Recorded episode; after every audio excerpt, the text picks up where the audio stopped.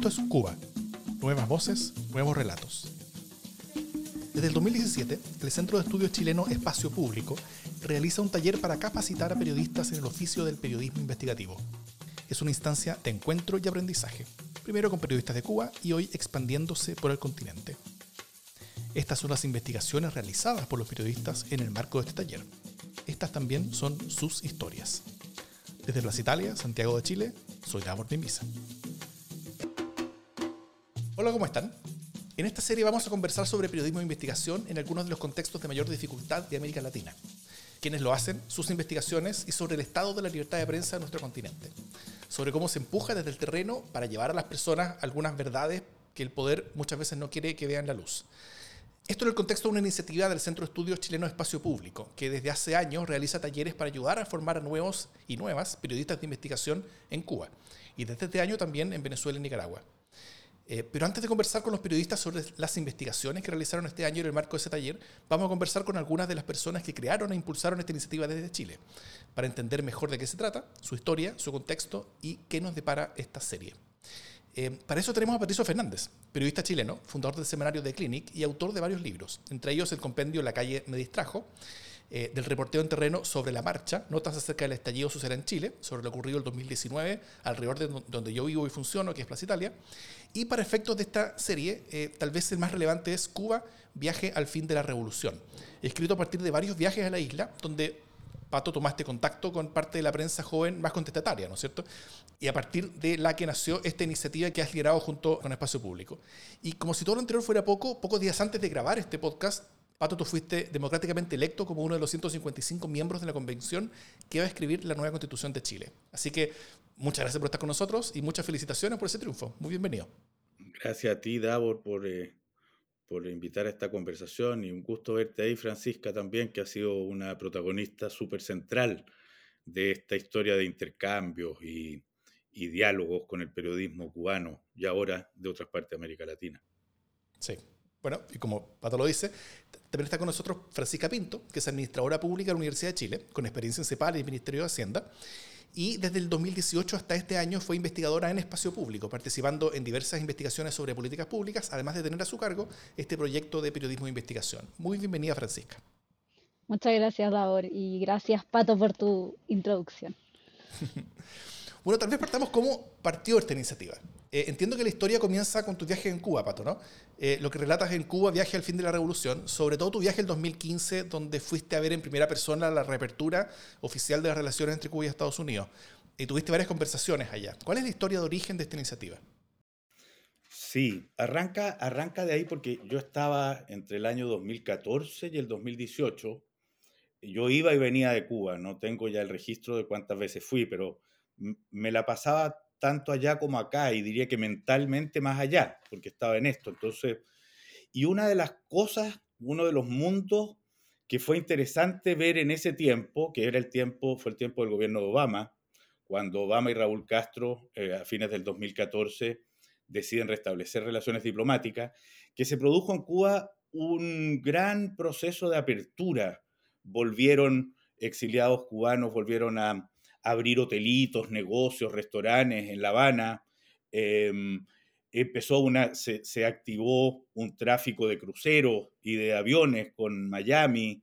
Eh, se, abrió mucho Cuba y empezó a haber un ambiente em, muy distinto al que se, se, vivía antes y al que se empezó a vivir después. Y parte de ese proceso de apertura fue además la irrupción de medios de comunicación jóvenes en Internet especialmente donde una generación que entonces tenían veintitantos, veintipocos años, comenzaron a abrir espacio de periodismo más bien todavía narrativo, a veces anecdótico, pero, eh, pero que ya tenía un olor completamente nuevo y desconocido en Cuba, donde los únicos medios existentes antes eran los medios oficiales. Eh, el Granma, Juventud Rebelde, en fin. Eh, y yo empecé a conocer a este mundo también de, jóvenes que eran escritores, periodistas, compartían, varios de ellos compartían mucho ese interés que uno mismo vivía, este, ese, espacio medio raro de la crónica. Em, y ahí activamos esta relación con espacio público eh, se buscaron financiamientos para esto y empezamos a tener, este, empezamos, eh, pudimos invitar a un primer grupo de jóvenes cubanos que estaban en esto a compartir con periodistas chilenos, con, em, a compartir experiencias con lo que había sido el periodismo acá en la naciente democracia o cómo se había vivido en los últimos tiempos de la dictadura o los problemas del periodismo de investigación. Y, y fue un primer grupo súper talentoso, muy vivo, y de ahí arranca esto, que después tiene otros pasos que la Francisca puede ir contando también. Súper. Bueno, Francisca, del lado de espacio público, eh, ¿cuál es el interés de ayudar a formar periodistas de investigación en Cuba? Bueno, Espacio Público se ha dedicado a combatir la corrupción, tanto en Chile como en América Latina, tiene harto enfoque en eso y parte de esto tiene que ver con generar accountability en, en Cuba principalmente, como se originó, eh, y de dotar de, distintas herramientas a los periodistas para exigir esta accountability al gobierno cubano de las distintas eh, políticas públicas que se hicieran. Y que en su minuto eh, se observó que, los, que estos periodistas eran muy buenos, como decía Pato, muy dedicados a la crónica y a la escritura, pero no, no, tenían un enfoque más bien en investigar cosas que estuvieran sucediendo. Entonces la idea de esto era otorgarles distintas herramientas que no se les daban en, en su carrera ahí en la isla para que ellos pudieran ir e interpelar al, al poder cubano principalmente. Mira, la verdad, Abor, es que el, eh, era, era, se plantea esto como un intercambio, pero la verdad es que eh, en Cuba el periodismo de investigación es una cosa que no existe, digamos. Mm. Eh, el acceso a, la información eh, es directamente una, tú solo lo tienes si el poder lo permite. Mm. Em, y por lo tanto, de algún modo en este intercambio había también la invitación a ir abriendo en las cabezas de estos mismos periodistas, muchos de ellos, insisto, ¿ah? Muy, muy talentosos y, en algunos ámbitos mucho mejores que muchos de los que estábamos acá. Pero en el área de la investigación, esa experiencia, eh, resulta, la experiencia de la investigación era totalmente nueva. Eh, y todavía sigue siendo nueva eh, y, se, y, ahí se estableció un modo de funcionamiento que yo creo que fue bien bonito que, y que ha, ha seguido funcionando bien. Y es que esos que venían para acá, llegaban, volvían a la isla y se convertían en tutores de nuevos jóvenes que estaban em, desarrollándose y estudiando allá. Y así ha seguido en el camino. Como lo que dice Pato, es, eh, ellos venían acá, adquirían las herramientas y después al convertirse tutores de otros periodistas iban entregando sus herramientas y su propia perspectiva, que también es interesante cómo ellos lo van aplicando en la isla, dadas las dificultades que se presentan eh, por la cultura, por el totalitarismo. Entonces, es bien interesante cómo se va aplicando lo que se va aprendiendo y se va enseñando a otros. Claro. Bueno, eh, hoy, según las palabras de ustedes, eh, ¿en qué consiste precisamente esta iniciativa? Ya, mira, esta iniciativa parte con primero contactar, bueno, a estos mentores que varios de ellos se van repitiendo de años anteriores o incluso son mentorís que participaron, que hicieron un súper buen trabajo y que se notó una dedicación especial, que pasan a ser mentores. Em, ellos eligen a un grupo de periodistas, ojalá jóvenes, recién salidos de la universidad y que están entrando a, esto, a, estos medios de comunicación independientes, eh, nos, fijamos y nos preocupa que pertenezcan a medios de comunicación independiente, que los mencionaba Pato al principio, para precisamente eso, fortalecer estos medios de comunicación.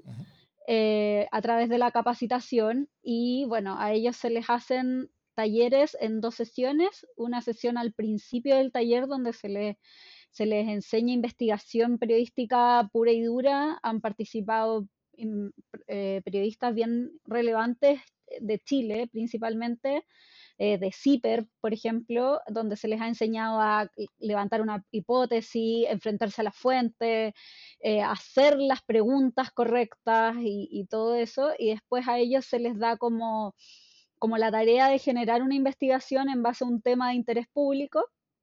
y están unos meses con esa investigación la que deben entregar y después acá un comité editorial formado no solo por chilenos, sino por gente de Argentina y de Perú también, eh, analiza estos, estos trabajos y les hace todas las correcciones y observaciones que deban haber. Y ahí se hace un segundo taller que está enfocado en estas revisiones y luego también en, en otros temas como el financiamiento de medios independientes, cómo, cómo, orientar estas publicaciones para ser más atractivas, cómo hacer el uso de redes sociales, cómo protegerse de las redes sociales también desde, desde el punto de vista de los periodistas. Eh, y una vez terminado todo eso, ya se hace un proceso de publicación y difusión de los trabajos y de los periodistas, en, tanto en América Latina como este año vamos a exportar a España eh, la difusión para que ellos también sean conocidos afuera y puedan aumentar sus redes de, contacto entre distintos periodistas. Mira, la, la, idea Davor que tuvo esto a partir de ya el segundo encuentro era que fuera justamente un, un taller, no, no, simplemente algo teórico, sino que un, un taller práctico, mm. donde además nosotros nos comprometíamos a los mejores trabajos eh, no solo publicarlos, sino enviarlos a concursos si es que teníamos ocasión, eh, y aprovechar en esto también de, compartir eh, de manera real y concreta los mundos de distintas partes, en este caso América Latina. Para efectos de esto era Cuba, que después se fue expandiendo a otras invitaciones de, en países donde estaba habiendo dificultad en la libertad de expresión.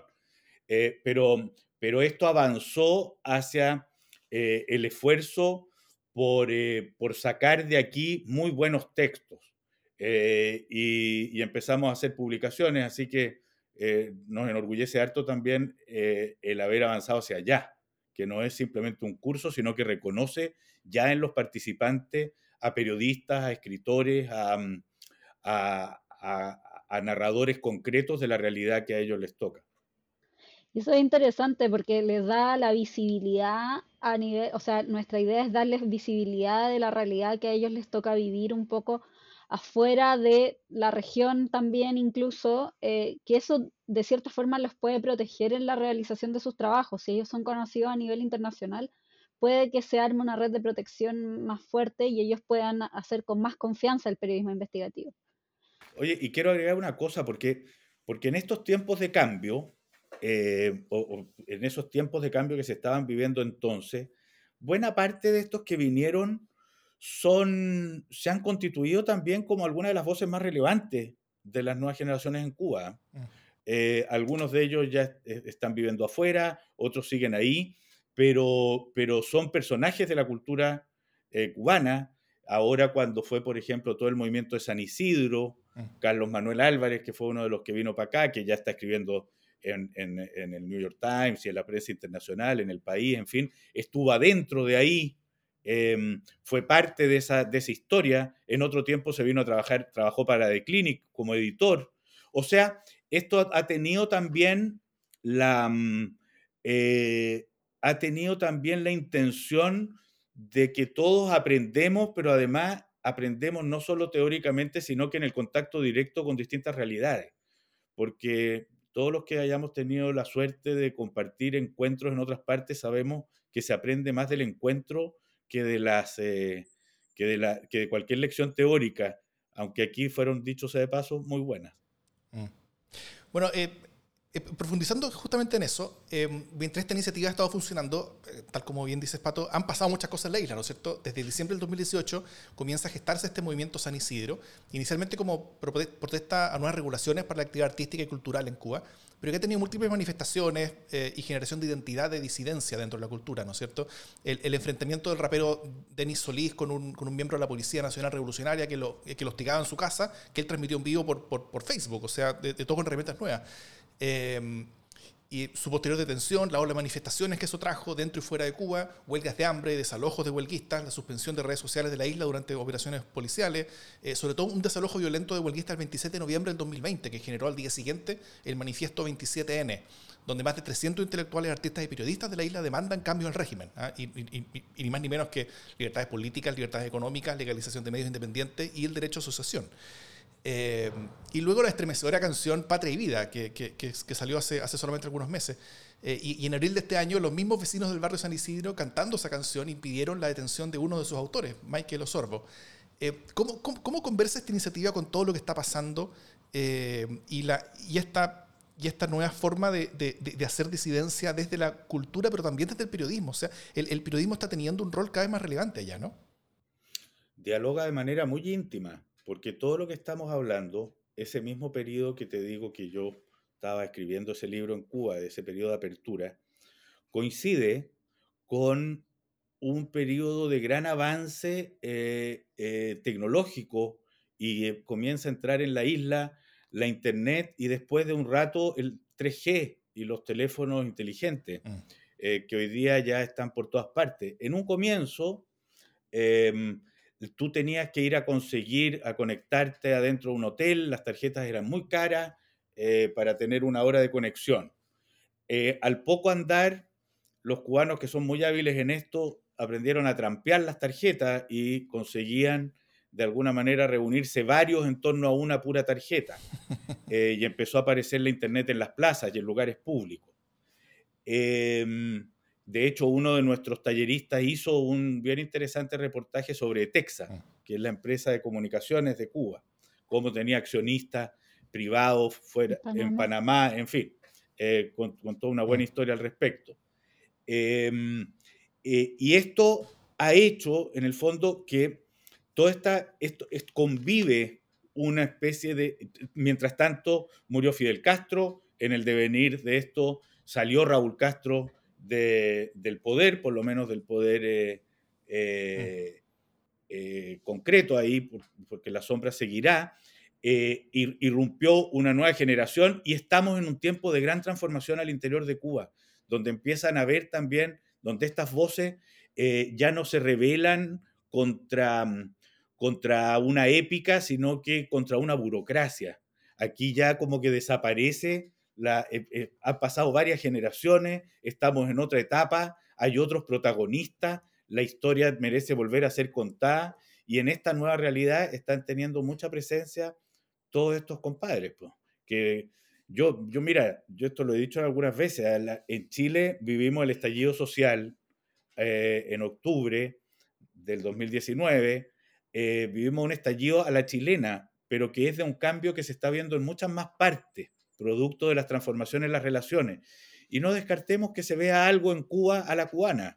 Mm. Eh, acá le puso fin al, al, al, al, modelo neoliberal de alguna manera, a una era eh, de una manera de entender, y allá no vamos a decir que le va a poner fin a una era neoliberal, pero le va a poner fin a otra algo de esto se va sintiendo en distintas partes y compartirlo, convivirlo, ver los parecidos, los parentescos y las diferencias entre estos procesos es muy interesante.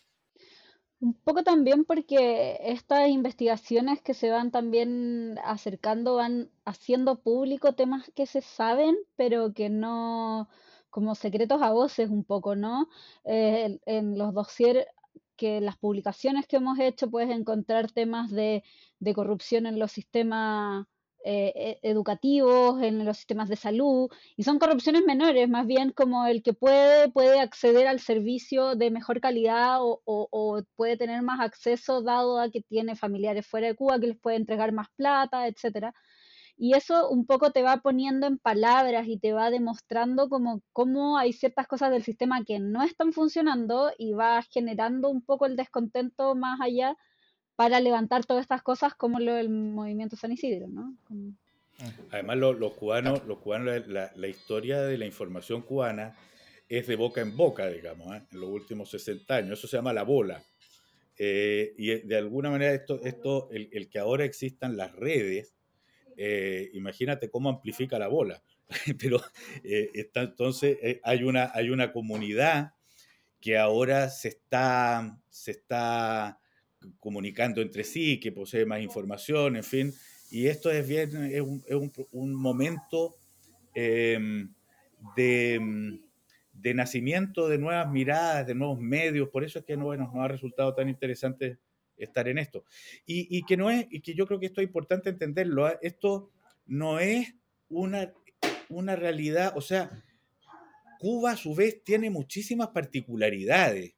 Hay un nivel cultural en sus habitantes, hay, es raro porque así como es una isla y está cercada por un, em, por un régimen eh, más bien aislacionista, Cuba está en la mitad del mundo. Y a Cuba llega Mick Jagger, a Cuba llega la Madonna, a Cuba llegan. O sea, Cuba, Cuba al final está muy conectado. Entonces, no es que nosotros vayamos a ir a abrirle los ojos a una isla. Es más bien que se produce un diálogo muy interesante donde todo lo que nosotros podamos proveer eh, para ellos puede ser muy vivo y todo lo que ellos nos vengan a contar para nosotros lo es más todavía o igual. Mm. Eh, bueno, al menos este año según lo que, lo que hemos visto, varios de los periodistas han funcionado mediante seudónimos, ¿no es cierto?, para protegerse de sus respectivos, en, sus, respectivos países. Eh, incluso un caso, tuvimos que intervenir, un, caso de los que van a venir en los capítulos siguientes, tuvimos que intervenir la voz de una periodista para protegerla en la grabación del podcast. ¿Esta es la primera vez que algo así ocurre? ¿Cuál podría ser la explicación? Eh, yo te puedo decir que eh, mi sensación, como desde 2018 hasta ahora, trabajando con el tema en Cuba, es que eh, es primera vez que, nos piden seudónimo y es un poco que se ha visto acrecentado este como castigo a los medios independientes y a los periodistas independientes a partir de lo que pasó el 27 de noviembre del 2020 con el movimiento San Isidro. Mm. las políticas cubanas para eh, amedrentar, para no dejar salir de las casas, para que no puedan realizar sus trabajos, se han, yo he visto desde el 2018 hasta ahora cómo se han ido acrecentando, especialmente en 2020 lo que nos dio que este año ah, tuviéramos que eh, trabajar con seudónimos, con fotos, en vez de fotos, ilustraciones de los periodistas y proteger sus voces, porque hoy se, ve la, eh, eh, se ven en un contexto un poco más peligroso de lo que se veían los que publicaron en 2018. Sí, vino un apriete a partir de, efectivamente, a partir de San Isidro, pero también incluso ya antes, Díaz Canela había hecho declaraciones en contra de algunos medios, Mm. Eh, hizo una mención al estornudo en alguno de sus discursos en un momento. Todo esto como que hubo, hubo como una ola regresiva eh, después de la apertura de los años que comentábamos antes. Em, vamos a ver cómo sigue eso ahora. Ahora, lo que uno sí puede convenir es que todos esos esfuerzos al día de hoy tienen un destino bien poco feliz, digamos, por delante, porque todo esfuerzo de control Incluso cuando fue el movimiento San Isidro, intentaron hacer un apagón de Internet en La Habana. Duró poquísimo.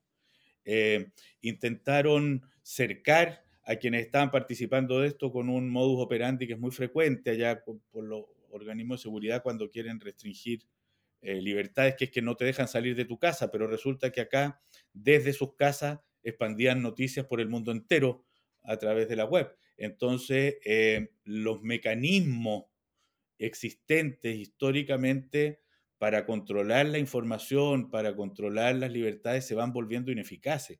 Y eso es, eso es bien interesante hasta dónde puede llegar. Mm. Eh, bueno, este año han, habido innovaciones en esta, en esta, eh, en esta iniciativa. La, la principal es la, es la llegada por primera vez a países diferentes a Cuba, ¿no es cierto? Como Venezuela y Nicaragua. Eh, ¿Por qué la expansión? ¿Y cuál es la historia tal vez de esa expansión? ¿Y cómo se llegó a esos países? En el sentido de que, que esto se partió en Cuba a partir de conexiones que habían sido construidas, ¿no es cierto? Que, había una red de periodistas que estaban ahí, pero ahora el, entrar en nuevos países eh, implica desafíos bastante nuevos, me imagino. Vas tú para todo ello. Bueno, yo voy a darle a entrar. La verdad es que también tiene que ver con las relaciones que uno va montando, que se van expandiendo. ¿ah? Eso es lo cierto. Y que aquí la Francisca, eso sí, se ha encargado de expandirlas más. Pero yo cuando terminé ese trabajo eh, cubano, empecé a ir a Venezuela justamente. Eh, y también con relaciones con Nicaragua, porque era el final de una... Coincide, coincide acá, pero no, no es lo que le da la razón de ser. Coincide que son regímenes herederos de una historia o de un tipo, pero la verdad es que están en esto porque son regímenes donde ha, entrado en problemas la libertad de expresión. Mm. Eh, podría, si, si eso por ejemplo, si estuviéramos hoy día en esto, quizás podríamos incorporar al Salvador por las últimas cosas que se ve de Bukele. Claro. Eh, pero en, el, en ese momento, digamos, eran estos los lugares en los que se estaba viendo agredida. Eh, y de alguna manera quisimos, porque espacio público, desde espacio público nos interesaba mucho también tener alguna relación como latinoamericana, empezar a salir de, de, solo de la experiencia al interior de Chile, para tener diálogos que fueran más allá mm. en distintos asuntos. Y uno de ellos podía ser este, bueno, de ahí se fue, se fue armando. Entonces, en, em, En, eh, en, Nicaragua nos vinculamos con Carlos Fernando Chamorro, que es, el creador del Confidencial, que ha tenido de hecho que irse exiliado a mm. Costa Rica, que ha tenido varias agresiones ahora.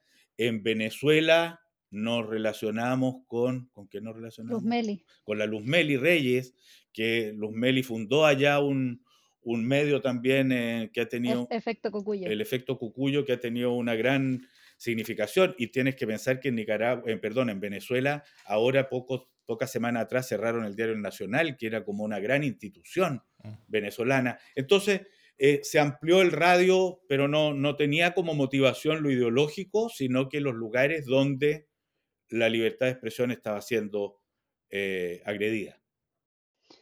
Y por otro lado, como a niveles ya más prácticos del taller, eh, nos ha pasado en la experiencia que hemos tenido desde 2017 que un poco eh, nos cuesta eh, sentarnos a conversar con los periodistas, porque los periodistas, o sea, a ver, los periodistas chilenos les empiezan a hacer clases de cómo hacer periodismo de investigación y la respuesta del cubano siempre es que en Cuba no se puede. Imagínate, teníamos a Mónica González sentada y hubo un diálogo que yo no voy a olvidar, que estaba un cubano y le decía, es que es distinto, porque en Cuba es totalitarismo y, y con Pinochet era autoritarismo. Y Mónica González, que había sido torturada en la época de Pinochet, le vino a decir como, no me vengas a decir a mí que es distinto y que no se puede, porque... Habría que repetírselo porque tiene toda la razón lo que le dijo el eh, cubano. Bueno, ella los dejó a todos llorando un poco, como porque tratando de mostrarles cosas como enfoques distintos de cómo acercarse a las fuentes, porque ella, claro, si tú te acercas a una fuente y le preguntas, hola, ¿me puedes hablar de esto? Las fuentes te van a decir, eh, no, gracias. Sin embargo, eh, Mónica tiene muchas tácticas para acercarse y un poco eso era, pero nos estaba costando entrar en, en la cultura totalitaria eh, carcomida de los periodistas cubanos. Mm. Y, al ingresar eh, los periodistas de Nicaragua y Venezuela, que como dice Pato, forman parte de estos regímenes con, con muchos problemas en la libertad de expresión, pero han tenido problemas en, hace menos tiempo, son regímenes más jóvenes. Entonces tienes periodistas que, que aún eh, se acuerdan un poco de cómo, cómo enfrentar este tipo de cosas y que como la Luz Meli, como Carlos Chamorro, y que pueden generar ahí un feedback y un trabajo entre los distintos eh, periodistas participantes para poder eh, darles como otro, otro aire a los cubanos que puedan sentirse como ya bueno, si ellos pueden, entonces nosotros también, ¿no? Ya estos mecanismos Ahora, validar un poco más también el, es, periodismo. Es, importante, Fran, el distingo que le hacía el cubano a la Mónica, porque no tiene nada que ver, digamos, en esto ni la emocionalidad, ni cuál, cuán más, más o menos cruel eh, sea eh, uno u otro régimen. El asunto que es verdad es que tanto en Venezuela como en Nicaragua, Em, la, libertad de expresión está siendo agredida, como tú decías, en el último tiempo, pero uno podría decir que Venezuela ha avanzado hacia ciertos ámbitos totalitarios, eh, bastante, pero que en Cuba están asentados hace 60 años. ¿Y qué significa eso totalitario? Significa que no quedan espacios de, mm, eh, eh, espacios oxigenados al respecto. O sea, e, efectivamente allá en Cuba tú no es que no tengas acceso a la información porque no te dejan entrar eh, en el Palacio de la Revolución, digamos, mm. sino que está tan, tan es, tan impermeable todo esto que no hay manera de llegar. O sea, está todo compartimentado. Ah. No existe la tradición. No en Cuba no hay periodismo hace mucho tiempo. Esta es la primera generación que vuelve a tener algo de eso. Mm. Desde la revolución lo que aparece, lo, lo que nos ha dado más testimonio de allá es la literatura. Pero periodismo en el sentido de investigaciones, noticias, etcétera, no hay ningún espacio desde, eh, no había ningún espacio hasta la apertura de estos medios, ningún medio de comunicación, no estaba autorizado un medio de comunicación que no dependiera del régimen. Entonces, efectivamente, son realidades distintas. Em, por otra parte, en Cuba no andan matando periodistas, eh, también para hacer ese distingo. En cambio, en tiempo de Pinochet sí se andaba matando periodistas, Por lo tanto, por lo tanto no es para decir que es mejor o que es peor, sino que son, son realidades eh. Solo un poco nos está costando eh, darles a ellos, decirle, oye, con estas cosas igual se pueden hacer, hay, hay formas y a lo mejor no vas a llegar a investigar a Díaz Canel, pero sí hay cosas como que, que sí puedes llegar. Y, y, en general nosotros detectamos que estábamos encontrándonos con mucho, muchas barreras culturales, precisamente por lo que dices tú, Pato, por este totalitarismo que vive hace 60 años, y encontramos en Nicaragua y en Venezuela experiencias más nuevas o más recientes, entonces, y que también podían tener más valor por el hecho de que, como no son democracias, versus lo que acá hablamos un poco igual desde la democracia, ¿no? Allá no, entonces eh, eh, eso enriquecía el, el, el, intercambio de información, el intercambio de, de, de conocimientos entre los periodistas. Y de hecho, lo que es muy bonito que sucede con esto y que lo han hecho los varios, varios de los periodistas cubanos que estamos hablando con muchísimo talento, es que si bien no puedes ir derecho como hacha, digamos, a, determinadas informaciones duras, sí tienes la posibilidad de rodeándola, eh, rondándola, contando esos espacios a los que sí puedes acceder, de alguna manera vas desvelando muchísimo de los secretos del poder. O sea, empiezan eh, por ver lo que sucede en un colegio, al ver lo que pasa en la cola de Texas, al ver lo que sucede en los consultorios, eh, de alguna manera eh, se empieza a filtrar esa, esa verdad cuyo nudo final no está mostrado, pero, pero sí todos sus efectos. Bueno, en los siguientes capítulos de este podcast vamos a conversar sobre investigaciones acerca del cine cubano y cómo la censura puede traspasar las fronteras de Cuba, eh, sobre cómo la pandemia ha estresado la provisión de servicios médicos en Cuba también, amenazando su propia naturaleza solidaria, sobre las arbitrariedades en el sistema procesal cubano y cómo puede destruir la vida de una persona por hacer algo un día equivocado, eh, sobre cómo el sistema de salud venezolano ha sido incapaz de financiar su propio sistema de vacunación, ¿no es cierto? Incluso antes de la llegada del COVID, sobre el fracaso de la lucha eh, contra la malaria en Nicaragua y sobre la historia de uno de los mayores basurales de América Latina, en Managua, que pasó del horror a la esperanza y de vuelta al horror. Eh, todas estas historias están aterrizadas siempre en, historias y relatos personales, eh, muchas veces llenos de emoción. Y, también están ancladas en la colaboración de autoridades locales y en el contexto de la enorme dificultad de hacer periodismo de investigación en dictaduras. y en estas historias también se, se, revelan redes de poder, ¿no es cierto? Redes de poder, influencia y a veces de corrupción también, que muchas veces eran desconocidas hasta para los mismos periodistas. ¿Qué podrían destacar tal vez de, que sea nuevo, diferente de este grupo de investigaciones y de periodistas que tuvimos este año? Yo, bueno, lo primero que destacaría es lo que ya hemos estado hablando de, también levantar la realidad venezolana y nicaragüense, que creo que es una novedad. En segundo caso, eh, creo que es el tema, por ejemplo, de lo que contabas tú de la eh, de las arbitrariedades del sistema judicial en un sistema totalitario, que sabemos que es arbitrario de por sí, pero, pero ya verlo en el papel y ver las consecuencias que eso genera, en este caso se ven una sola persona, pero esa persona es extrapolable a muchísimas personas dentro de la realidad cubana. Mm. Eh, me parece bien interesante y es algo que no, habíamos, no nos habíamos adentrado antes. Eh, yo, por ejemplo, este año, con los trabajos de este año, aprendí por primera vez que el ejercicio de la abogacía de forma independiente en Cuba está penado, no se puede. Mm. Eh, y eso te genera, bueno, sabemos que no hay Estado de Derecho, pero, pero te genera estas arbitrariedades y, y, la imposibilidad de defenderte ante el más mínimo paso en falso que puedas llegar a cometer o incluso estuviste en el lugar equivocado, en el momento equivocado y, y ya no. Eh, eso me parece súper interesante. Otra historia que me parece muy interesante es el tema de la salud en Cuba. Eh, Cuba se ha, se ha eh, destacado siempre por su sistema de salud, que es buenísimo, que todos tienen acceso, etcétera, etcétera.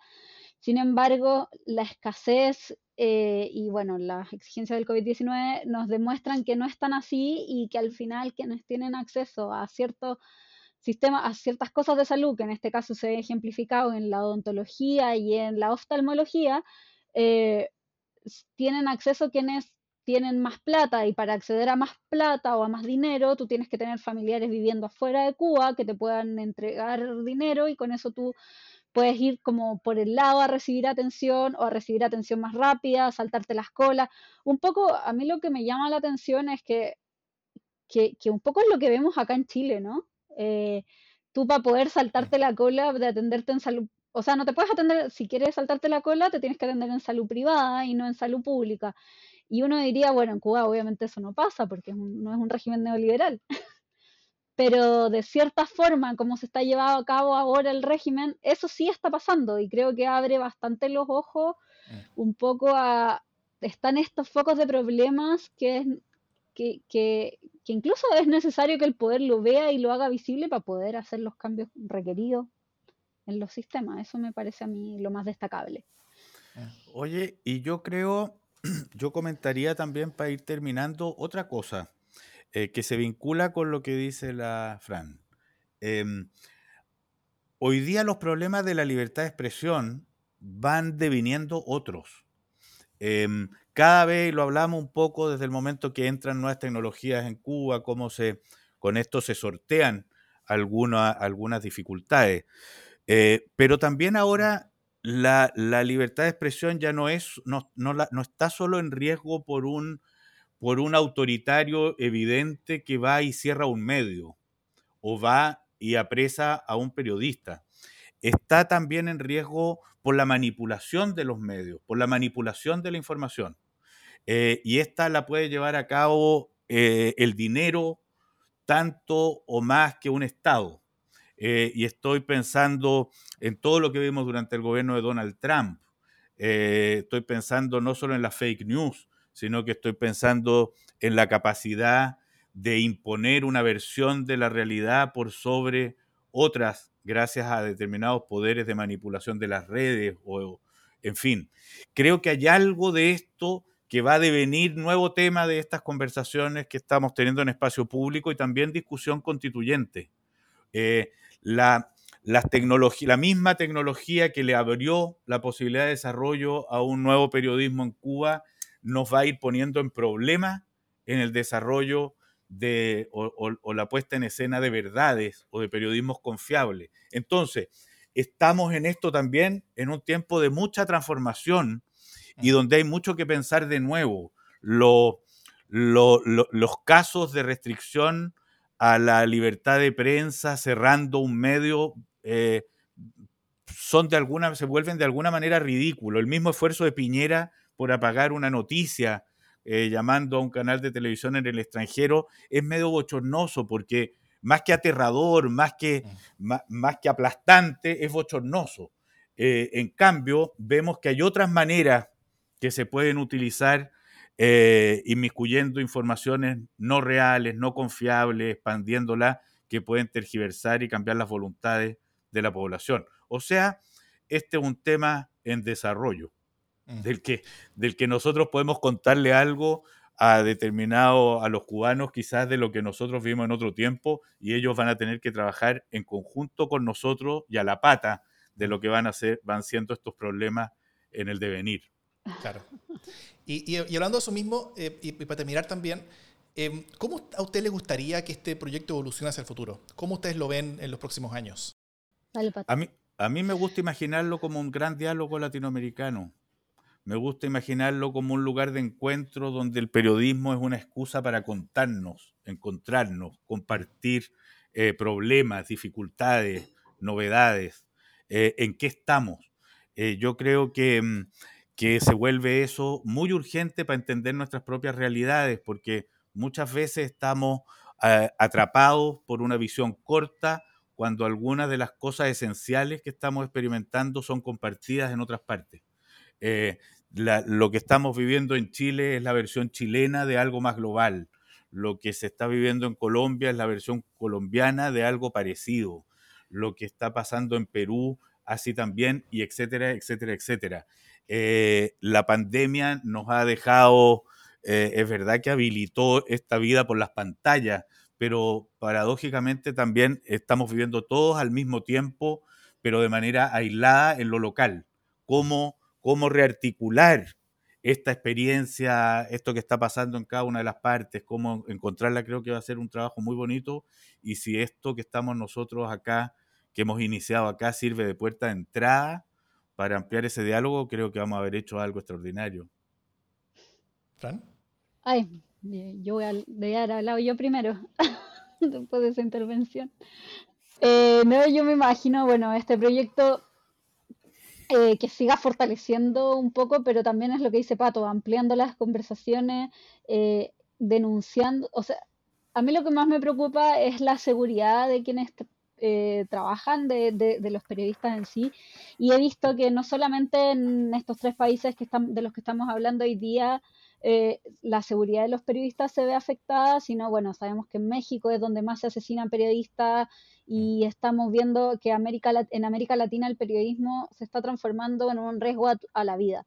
Entonces, para mí, ver el futuro de este, de este proyecto es un poco entregar redes y, abrir, abrir las fronteras de cada uno de los países, abrir el, océano que, que, rodea Cuba, sacar la montaña que nos tapa nosotros y, un poco conocernos, confiar eh, y entregarnos. Eh, ya, no te preocupes, yo lo publico acá, eh, no lo puedes publicar en Nicaragua porque te van a atacar por la ley de la ley Mordaza nueva que sacaron.